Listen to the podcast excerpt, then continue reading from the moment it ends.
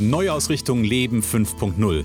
Der Podcast mit inspirierenden Interviews von Menschen, die ihre geheimen Rezepte verraten, wie es auch dir gelingt, dein Leben neu auszurichten und ganz neu durchzustarten. Für ein erfülltes und sinnerfülltes Leben. Herzlich willkommen zu deiner Neuausrichtung Leben 5.0. Ja, hallo und herzlich willkommen zum heutigen Interview im Neuausrichtung Leben 5.0 Podcast. Und lass mich als erstes die heutige Interviewpartnerin vorstellen, über die ich mich ganz besonders freue. Sie hat mir ein paar Zeilen vorab geschrieben und mit diesen paar Zeilen möchte ich sie total gerne vorstellen. Sie hat mir nämlich geschrieben, dass sie in ihrem ersten Leben Sozial, es ist ein Zungenbrecher übrigens, Sozialversicherungsfachangestellte war. Sie war Altenpflegerin mit Herz, das war das erste Leben und dann ist sie seit 1987 Empfehlungsmarketing ähm, unterwegs und ist Visionärin für die Akademie für Herz und Verstand. Ganz nebenbei ist sie Reiki-Meisterin und Lehrerin. Und sie begleitet als Live-Guide, als Live-Guide, Achtung, Themen wie die berufliche Erfüllung, eine erfüllte Partnerschaft mit sich selbst und mit dem Seelenpartner, Mentoring bei der Suche nach dem persönlichen Herzensweg. Und dafür nutzt sie, und das finde ich ganz, ganz spannend, die, das Ich-Herz-Verstand-Modell. Und ja, ihre Tätigkeit beruht sehr stark auf Empathie, dem Auflösen von Blockaden und dem bedürfnisorientierten Begleiten. Und ähm, ja, diese Begleitung, genau, lässt sich individuell gestalten und anpassen. Und ich sage ganz, ganz herzlich willkommen. Es ist mir echt eine Freude. Liebe Susanne Wilhöft, liebe Susanne, schön, dass du heute da bist. Hallo Christian, ich freue mich auch, dich zu sehen, zu hören. Genau, wir können uns ja, wir können uns ja sehen. Im Podcast ist das ja nicht immer der Fall. Von daher, ähm, wir können uns quasi Auge in Auge gegenüber sitzen an der Stelle. Auch wenn es ein bisschen Entfernung ist. Äh, du sitzt ja in Hamburg und ich sitze in der Nähe von Kassel. Das sind ja immerhin mal, ich weiß gar nicht, wie viele Kilometer sind es? 400? 300? Knapp 387, glaube ich. Oh, Sehr schön, 387. Ah, schön. Susanne, ich habe gesagt, ich habe mir so einen, einen Stichpunkt aus der äh, Anmoderation habe ich mir vermerkt. Und zwar habe ich mir vermerkt, das Ich-Herz-Verstand-Modell. Ähm, sag doch mal zwei Sätze zum Ich-Herz-Verstand-Modell. Ja, das ist, ähm, ich sage das jetzt mal ganz bewusst, nichts Weltbewegendes, mhm. sondern das ist ein, sind drei Fragen, mit denen ich arbeite, um erstmal ähm, mit meinem Gegenüber zu schauen, wo steht er, mhm. wo möchte er hin mhm. und was steht ihm im Weg. Und okay. das sind, sind in der Regel diese drei, diese drei Punkte, nämlich das eigene Ich, mhm. ja, das Herz und der Verstand. Das sind okay. ganz oft unterschiedliche Dinge, die einem im Weg stehen, dorthin zu kommen, wo man hin möchte. Und ja. ich hinterfrage das. Ich mache sozusagen eine Bedürfnisanalyse und mhm. ähm, dieses Modell ähm, habe ich für mich irgendwann mal festgestellt, ist einfach sehr effektiv. Okay. Okay, ich Herzverstand. Werden wir sicherlich bestimmt, also ich, ich, ich, vermute mal, dass das was mit dir und deinem Thema zu tun hat ähm, und dass wir da sicherlich nachher noch mal ein bisschen, ähm, ein bisschen näher drauf eingehen werden. Genau. Susanne, es gibt ein, ähm, eine Einstiegsfrage, die ich gerne meinen Interviewpartnern stelle. Und diese Einstiegsfrage heißt, ähm, wenn du so dein Leben, und ich weiß, wir haben uns im Vorfeld ja schon so ein bisschen, so ein bisschen drüber unterhalten, über das, wie es dir im Moment geht. Ähm, und wenn du, wenn du im Moment so dein Leben so mal Revue passieren lässt, wie es, wie es im Moment ist, ähm, gib mir mal eine Einschätzung, wie fühlt sich dein Leben im Moment an? Äh, es fühlt sich frei an. Mhm.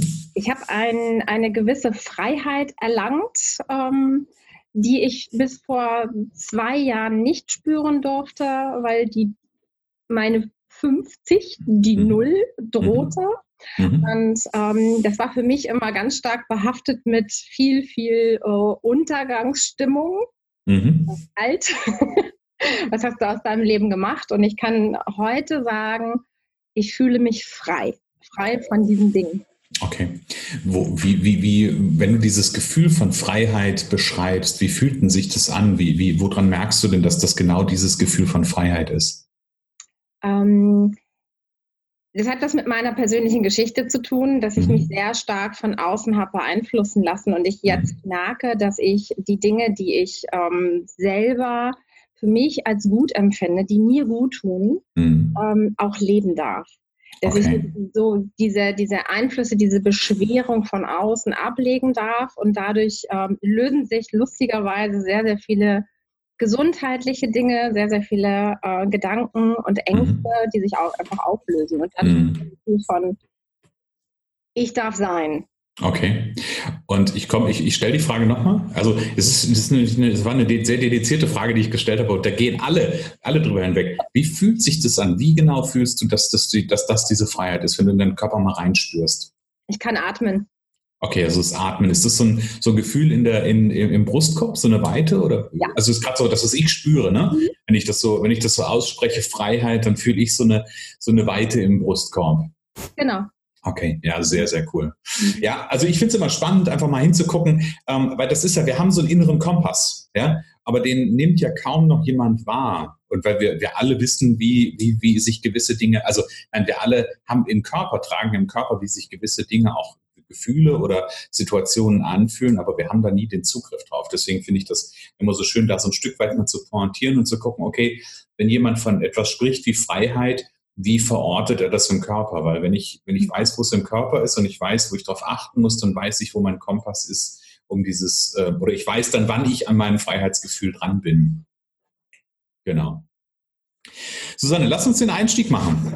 Ich skizziere ja gerne so ein bisschen Lebensgeschichte und du hast schon so ein bisschen Bogen aufgemacht. Ähm, Im Vorfeld ja schon, haben wir uns darüber unterhalten.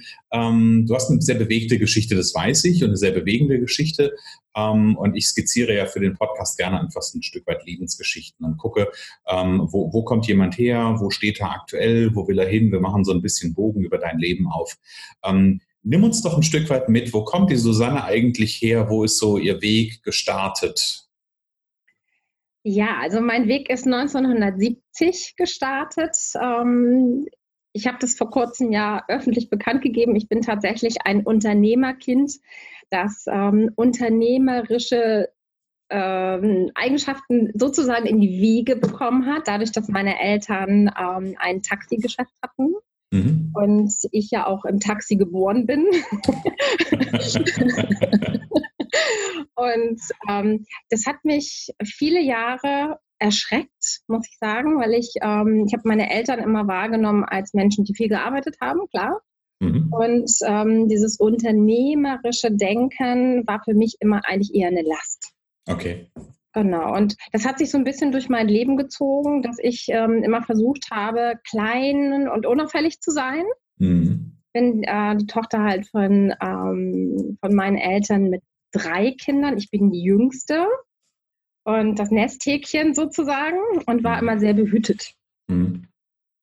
Und ähm, genau, mein Leben war in den ersten 27 Jahren geprägt von schweren Krankheitsfällen. Ich bin mit Asthma auf die Welt gekommen. Mhm. Deswegen auch mein Gefühl der Freiheit. Ich kann atmen. Mhm. Ja, okay. das ist für mich heute natürlich äh, ein ganz großer Schatz. Mhm. Und ähm, das hat mich sehr stark geprägt. Also ich war immer in diesem Kokon, ähm, pass auf dich auf, das kannst du nicht, über, übernimm dich nicht, mhm. was ja sehr viel mit mir als Mensch gemacht hat. Mhm. Und das hat sich halt im Laufe der Zeit auch für mich so dargestellt, ich muss mich immer ähm, vorsichtig bewegen in meinen Träumen, in meinem Denken, was möchte ich erreichen. Mhm. Und ja, das zog sich durch die Schulzeit, dass ich also im Verhältnis zu meinen Geschwistern, äh, ich bin nur Realschülerin gewesen, meine Geschwister halt ähm, haben Abitur gemacht, sind beide was geworden. Schöne ja, du, hast, du hast einen schönen Beweis angetreten, dass man auch was werden kann ohne Abitur. Also von daher, aber äh, bleib in deinem Thema. genau. ja, aber das ist ja genau unser Thema, diese Glaubenssätze auch, die ich genau. da so aufgebaut habe. Genau, und ich wollte immer, immer etwas machen, äh, um anderen Menschen zu helfen. Mhm und wollte damals äh, in die Krankenpflege. Das war in den äh, 80ern ein bisschen schwierig mit gesundheitlichen Herausforderungen. Da wurde man schon im Bewerbungsverfahren abgelehnt und äh, bin dann in die, ich, für mich, ähm, ja, im Nachgang schlechte Alternative gegangen. Ich bin dann in die Sozialversicherung gerutscht mhm. und äh, war da auch sehr unglücklich. Mhm. Und bin heute froh, dass ich mit der Gesundheitsreform aus diesem Beruf ausgestiegen bin. Mhm Und äh, mich hat das aber nie, nie wirklich verlassen, dass ich Menschen helfen wollte. Bin dann erstmal für zehn Jahre in, äh, ins Familienmanagement gegangen. Ich habe dann meine Kinder bekommen, meine zwei mhm. Söhne, war Mutter und Hausfrau und habe mhm. auch da mich immer zurückgenommen. Mhm. Ja, das, ähm, ich sage jetzt mal auch ein Stück weit Familiengeschichte. Als Frau nimmt man sich zurück. Mhm. Ja, ja. Und, und so ein Stück weit, wenn ich da ganz kurz einhaken darf, ich kenne ja so ein bisschen auch, ich kenne ja so ein bisschen deine Geschichte ähm, und so ein Stück weit ist es ja, also weil immer die Frage auch auftaucht, so, ähm, warum nimmt sich jemand zurück? Ja, also ein Stück weit steckt da ja so drin, ähm, dass du ja auch gelernt hast, einfach nicht aufzufallen oder nicht anzuecken, ja, als kleine, ähm, ja, oder hast gelernt irgendwie, äh, sei lieb, sei brav, etc. Und das ist ja ganz häufig das, was dann dazu führt, dass wir, ähm, ja, dass man sich sehr, sehr, sich sehr anpasst an der Stelle ja, sich anpasst und ähm, sich natürlich auch Dinge aufpropfen lässt, mhm. die man selber gar nicht äh, möchte. Und dadurch, dass ich durch mein, meine gesundheitliche Herausforderung schon sehr ähm, aufwendig war für meine Eltern mhm. und für meine Geschwister, habe ich mich natürlich dann auch ein bisschen zurückgenommen, mhm. um nicht noch mehr aufzufallen. Aber innerlich war ich immer unglücklich damit. Ich habe mich natürlich immer zurückgesetzt gefühlt mhm. und ähm, habe aber trotzdem weiter das gemacht, was man von mir erwartet hat. Mhm. Also ich habe dann ähm, war dann auch eine sehr perfekte Mama mhm. und bin in der Zeit ähm, in, das ist jetzt so der erste Teil meiner dunklen, ich sage immer meiner dunklen Zeit, ähm, in, ein, in eine Struktur gerutscht, in der ich nicht auffallen ähm, durfte. Mhm. Dieses Schema hat sich weiterverfolgt. Ne? Vorher wollte ich mich nicht ähm, sichtbar machen, weil ich nicht mhm. auffallen wollte. Und jetzt durfte ich es nicht, indem ich dann in eine Religionsgemeinschaft gerutscht bin, okay. in der ähm, sehr straffe Strukturen waren und ich als Frau meine Rolle eingenommen habe, aber innerlich immer gemerkt habe, du kannst mehr. Mhm. Und das passt ja, diese sich nicht zeigen dürfen, passt ja einfach zu dem gelernten Muster unheimlich gut. Ja? Also das heißt, da, da hast du das ja dann quasi angezogen schon fast. Ja, ich habe es dann auch noch perfektioniert. Okay. da kommt der zweite Aspekt, der Perfektionist. Ja? Genau. Sehr gut. Genau. Und ähm, ich war dort sehr, sehr, sehr, sehr gut in dem, was ich gemacht habe. Also wir sind ja auch missionieren gegangen. Wir haben Menschen immer mit dem überzeugen wollen, was wir, was wir gemacht haben. Also ich bin da auch ganz offen und ehrlich. Ich war damals bei den Zeugen Jehovas mhm. und ähm, war immer ein, ein, ein Vorbild für viele. Mhm, okay. Und äh, meine Kinder sind dann auch dort so ein Stück weit mit aufgewachsen, aber innerlich war ich immer in diesem Punkt, äh, du möchtest aus diesen Strukturen raus. Ich bezeichne das jetzt wirklich als, ich sag mal, großes Tabuthema in dieser Gesellschaft. Das sind ja auch Suchtstrukturen. Mhm. Und äh, das ist so ein Thema, was mich im Laufe meines Lebens äh, verfolgt hat. Mhm. ja, geht noch einen Schritt weiter. Ich habe also in der Zeit dann irgendwann verstanden, okay, das ist nicht das, was in dir steckt. Mhm habe meine ersten Schritte aus dieser Struktur herausgewagt, indem ich ähm, 2000 ähm, alles stehen und liegen lassen habe. Ich habe meine Kinder genommen und bin geflüchtet okay. aus der Struktur und habe dann versucht, ein neues Leben aufzubauen und habe dann, sage ich mal, meine, meine zweite Ausbildung zur Altenpflegerin gemacht. Mhm. Und konnte so ein bisschen mein Helfersyndrom weiter ausleben. Ja. wieder nicht auf mich zu gucken, sondern wieder nur auf andere. Mhm. Und auch das habe ich mit Perfektion gemacht. Ich auch mit viel Leidenschaft und Herz dabei und habe immer weiter äh, dieses, dieses Schema Sucht. Also alles, was ich gemacht habe, war Sucht. Mhm. Perfektion, mhm. Ja, immer mehr und mehr und mehr besser zu werden, bis dann irgendwann 2006 äh, der Totalzusammenbruch kam. Okay. Und das war dann auch so ein magischer Punkt in meinem Leben, wo ich ähm, hinschauen durfte, was zu verändern. Ja, ich, ich, ich hake da mal ganz kurz ein. Wie hat sich dieser, dieser Zusammenbruch 2006 gezeigt? Ähm, sagte ja, ich bin ja so ein Perfektionist. Mhm. Ich wollte dann mein Leben komplett anders gestalten und bin in ein anderes Extrem gerutscht. Ich mhm. habe dann ähm, eine zweite Beziehung ähm, versucht, als das Nonplusultra für mich zu entdecken und war ähm, völlig extrem unterwegs. Also Party, ne? man sagt Midlife Crisis. Mhm. Ja, habe sehr, sehr viel ähm, exzessive Dinge gemacht, von Alkohol, von gar kein Alkohol, also immer dieses Extrem.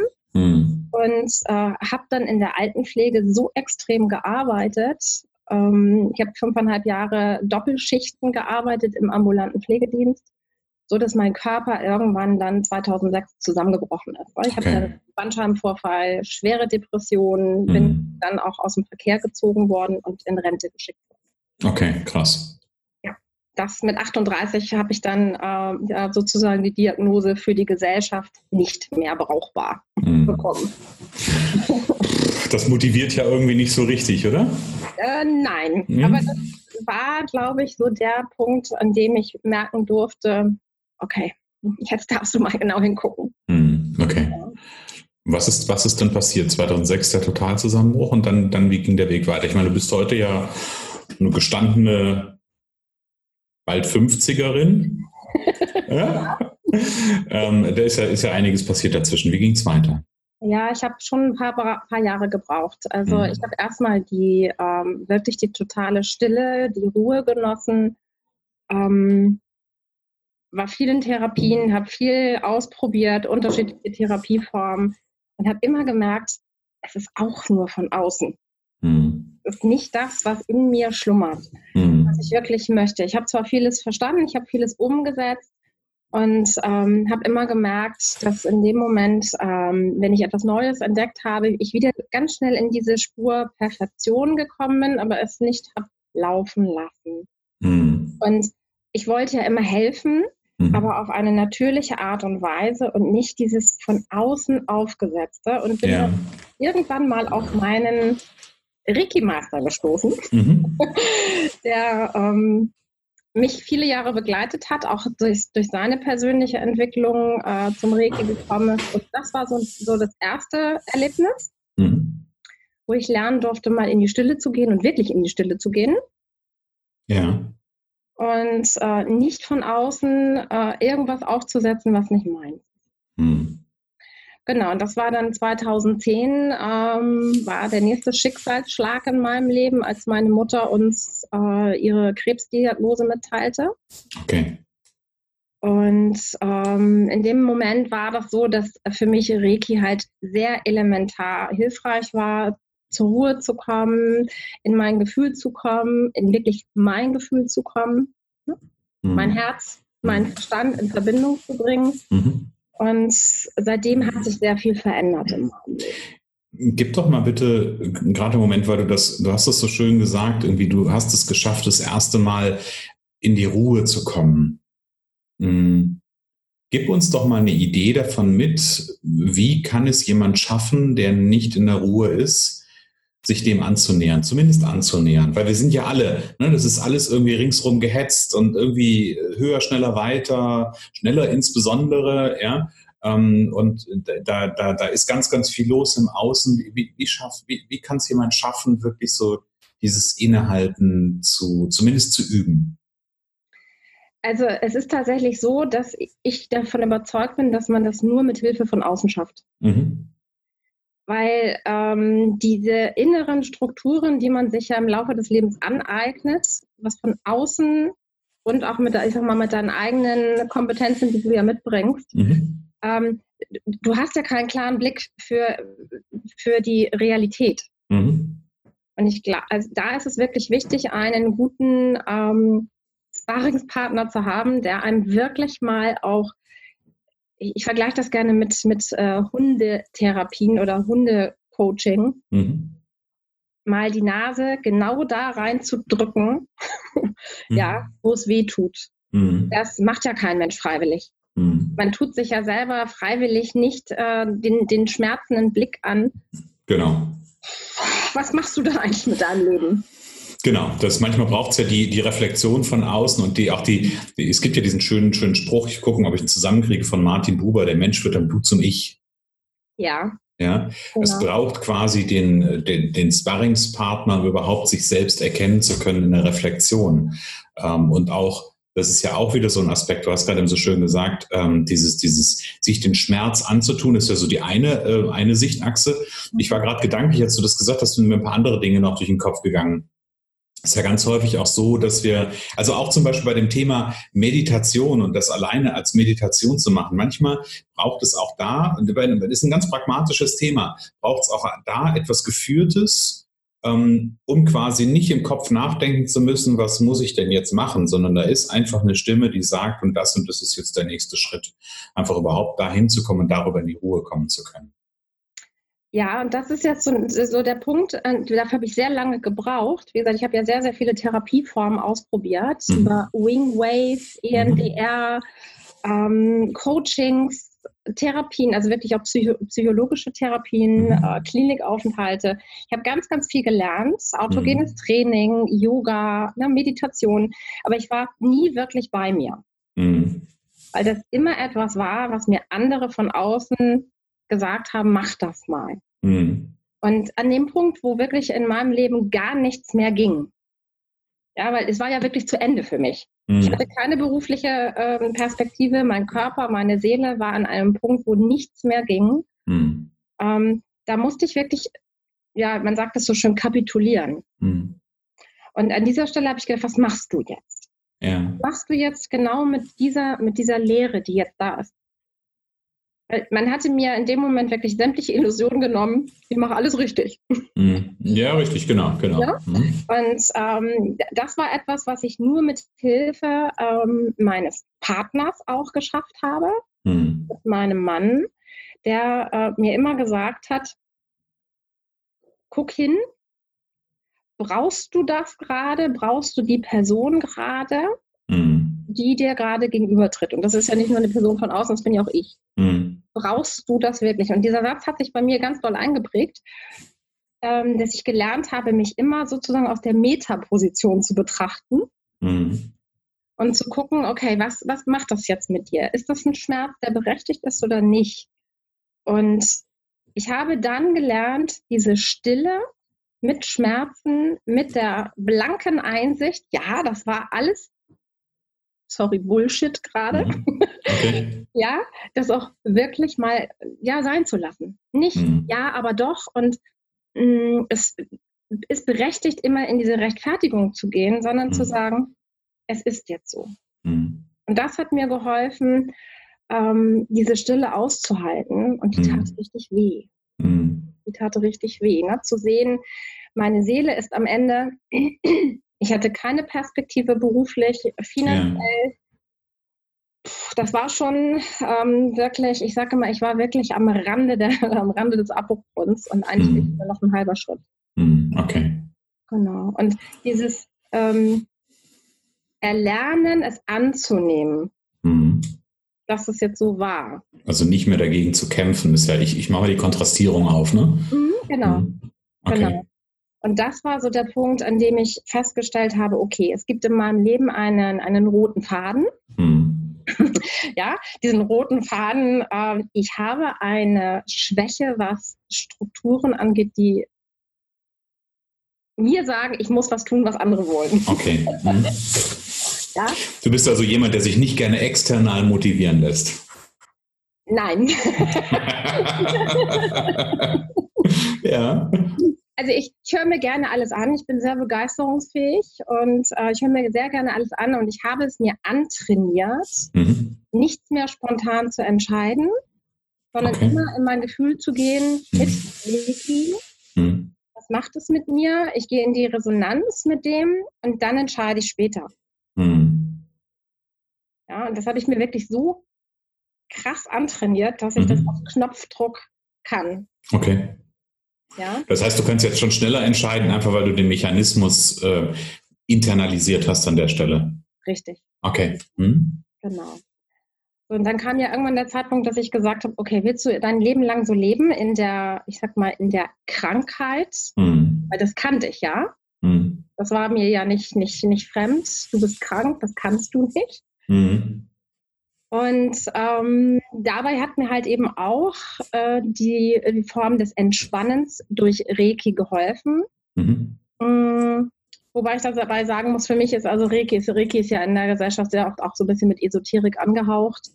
Äh, ich bin alles andere als ein Esoteriker, sondern für mich ist es logisch. Ne? Ich muss mhm. es logisch erklären können und wissenschaftlich erklären können, was ich da mache, was da passiert. Mhm. Und das war so für mich der, der, der Beginn, ähm, zu schauen, so was möchte ich beruflich machen. Okay. Einsetzen, möchte ich das für mich, für andere nutzen, weil ich einfach festgestellt habe, dass Energie fließen darf, wenn ich es zulasse. Mhm. Und wenn ich die richtigen Kanäle einsetzen kann, und die habe ich mir dann im Laufe der Zeit ja, angeguckt. Welche mhm. Kanäle gibt es? Ja. Mhm. Das finde ich, ähm, also ich finde es ja, ja von daher spannend. Ich habe irgendwann mal einen Post gemacht und äh, der Post äh, war einfach nur ganz kurz, alles ist Energie. Ähm, und irgendwie, das ist, es ist so spannend, es taucht immer wieder auf, das Energiethema. Ja, also das ist ja das, was so der gemeine, jetzt bin ich sage schon wieder, der gemeine äh, Bürger in Anführungsstrichen, das ist gar nicht, gar nicht abschätzig gemeint, aber was, wo wir, wenn wir so in dem Alltag so drinstecken, in diesem, in diesem Hamsterrad, in diesem Tun und dem Machen, wo überhaupt gar keinen Fokus, gar keine Wahrnehmung für, also viele, nicht alle, ne? also ich will nicht übergeneralisieren, aber viele überhaupt gar keine Wahrnehmung für haben, die so getrieben sind zwar von der Energie, ja, aber gar nicht wahrnehmen können, ist das jetzt eine gute oder eine schlechte Energie oder tut die mir gut oder tut die mir gerade nicht so gut, die Energie. Ja, ganz genau. Das ist auch das, sage ich mal, mit dem äh, Thema habe ich mich lange jetzt auseinandergesetzt. Äh, mhm. Durch den Tod meiner Mutter habe ich ja feststellen dürfen, dass es gewisse Dinge gibt, die du im Leben nicht mehr beeinflussen kannst, mhm. Wo du einfach in die Annahme gehen darfst. Mhm. Ja, und ich habe dort ganz, ganz stark für mich festgestellt, dass es manchmal äh, besser ist, diese Energie laufen zu lassen, egal was es ist. Trauer, mhm. Schmerz, Gefühle ähm, Ängste. Ich bin ja, ich bin ja 2006 in eine Angststörung gerutscht. Mm, okay. Und ähm, das ist nichts bringt, wenn du, wenn du Dinge anwendest, die dich nur in dieser, in diesem Kokon festhalten. Und das mm. ist mhm. so, das, wo ich sage, diese Generalisierung, ne, Energie muss fließen, ja, aber sie kann nicht fließen, wenn du sie nicht wahrnimmst. Und da bin ich total bei dir. Mm. Ähm, das ist ein Punkt, mit dem ich gerne mit meinem Ich-Herz-Verstand-Modell arbeite. Hm. Ähm, sich mal wirklich rauszunehmen aus den Zwängen, was ist gerade angesagt. Hm. Ja? ja? Was sagt jetzt, äh, ich, ich, betitel das ja auf Facebook immer sehr oft, äh, welche Sau wird gerade wieder durchs Dorf getrieben? Mhm. ja, wir sind alle in diesem Modus, ich sag mal so seit, seit einigen Jahren in diesem Modus, es muss immer schneller, höher, besser werden. Mhm. Und wir vergessen uns dabei. Mhm. Und das hat, ja, das hat ja dazu geführt, dass ich krank geworden bin. Mhm. Und ich bin bewusst ausgestiegen, ähm, etwas zu machen, was andere mir vor gaukeln, was richtig ist. Mhm. Hat natürlich eine Geschichte, die ich auch bei den Zeugen Jehovas gelernt habe, weil da musst du funktionieren. Ja, klar, genau. Da hast du eine Struktur und das ist auch etwas, was ich gemerkt habe beruflich. Ähm, ich bin sehr schlecht anpassbar. ich bin eine schlechte Angestellte. Ja, naja, klar. Also du hast ja irgendwann, das ist ja ein Stück auch ein Teil der Lebensgeschichte gewesen, dieses sich anpassen zu müssen. Ähm, und wenn du natürlich irgendwann feststellst, ich habe da keinen, ich, ich sage jetzt mal einen flapsigen, äh, nimm mal einen flapsigen äh, ähm, Ausspruch, ich habe da keinen Bock mehr auf den mhm. SCH, ja, ähm, und dir dann wieder präsentiert wird, ähm, ja, nachdem du die Entscheidung getroffen hast, äh, dann knirscht das natürlich. Ja, und dann ist auch klar, warum jemand dann an der Stelle möglicherweise, wie du es gerade so schön sagst, ein schlechter Angestellter ist, ja, weil das eine alte Muster sind, die getriggert werden, die du ja eigentlich in deinem Leben nicht mehr, ähm, nicht mehr tolerierst. Ja, und ich, ich, ich empfinde es wirklich mittlerweile als sehr anstrengend, ähm, dass du in, immer in eine Schablone gepresst wirst, hm. weil man das so tut. Hm. Ja, hm. und wir, ich dabei einfach, ich spreche jetzt mal bewusst von mir, ich dabei mich verliere. Ich verliere mhm. mich und komme in einen, in einen ähm, Gesundheitszustand, der mir nicht gut tut. Mhm. Und ich merke halt eben auch in meinem Umfeld, äh, ich habe ein sehr großes Netzwerk, dass das ähm, sich verstärkt in der mhm. Gesellschaft, mhm. dass man eigentlich immer irgendwelchen Idealen hinterherläuft, dass man funktioniert, aber die wenigsten an das Ziel kommen, mhm. die eigentlich hin möchten. Das war so der, der Punkt für mich. Ähm, ich bin ja seit 87 äh, ganz stark immer in, in, in diesem, in diesem äh, Umfeld gewesen, anderen etwas zu empfehlen, was mhm. ich toll finde. Mhm. Und habe da so ein bisschen meine Leidenschaft entdeckt. Mhm. Dadurch, dass ich halt viele Menschen kenne, dass ich mich mit ganz vielen Dingen beschäftige, die ähm, konservativ sind, aber auch moderne, innovative, ähm, neue Dinge mich einfach faszinieren. Und ich bin immer dabei zu vernetzen. Mhm. Und äh, wir hatten das ja kürzlich. Ja, ja. Äh, ich, ich, ich schmunzel auch, genau. genau. Ich, ich vernetze immer Menschen und am Ende frage ich mich immer, okay, was hast du jetzt davon? Die mhm. werden weiter, die sind glücklich, die scheinen glücklich zu sein mhm. und ich bleibe immer irgendwo stehen. Und ja. das sind so diese, diese Entwicklungen in den letzten ähm, 14 Jahren, die ich einfach für mich so ganz genau äh, analysiert habe, mit Hilfe von außen, aber auch in meiner Stille mhm. ähm, aufzulösen, wo kommt das her? Und habe jetzt seit ungefähr anderthalb Jahren mhm. für mich eine Strategie entdeckt, ähm, ja, dahin zu kommen, wo ich hin möchte, indem ich mich einfach mutig nach außen wende. Ja. Also quasi die, äh, den, der Mut als, als wichtigen Schwerpunkt an der Stelle. Lass uns ganz kurz damit, ich, ich will die Spannung ein bisschen aufbauen, merkst du, ne? aber vielleicht führt, die, vielleicht führt die Frage aber auch äh, genau dann in die Richtung. Ähm, es geht ja hier im Podcast darum, also auf der einen Seite natürlich einfach Lebensgeschichte zu zeigen und ich, ich kannte ja deine Geschichte zumindest äh, in, den, in den ganz groben Strukturen vorher schon.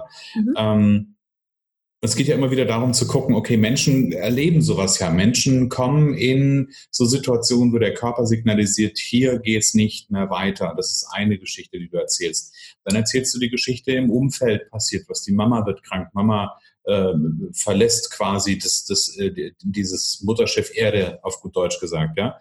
Ähm, so die, die, die Menschen erleben das ja und trotzdem erlebe ich so viele, die da so drin festhängen. Ähm, mhm. und es muss ja, und deswegen sage ich das ganz bewusst, vielleicht führt es genau dahin. Ähm, und das ist ja auch mein Antrieb, ja, Menschen da genau an dieser Stelle auch mit abzuholen und auch mit diesem Podcast zu inspirieren, nämlich wirklich einen, einen, einen Mut, Achtung, das ist immer wieder bei Mut zu gewinnen ähm, und in Zukunft etwas anderes zu machen. Jetzt bin ich neugierig. Was sind deine, deine Schritte? Wie kann es funktionieren, wenn jemand an der Stelle ist und sagt, ähm, ich merke, hier ist eine latente oder eine sehr, sehr vehemente Unzufriedenheit bis hin zu, dass der Körper Signale zeigt. Was kann ich tun?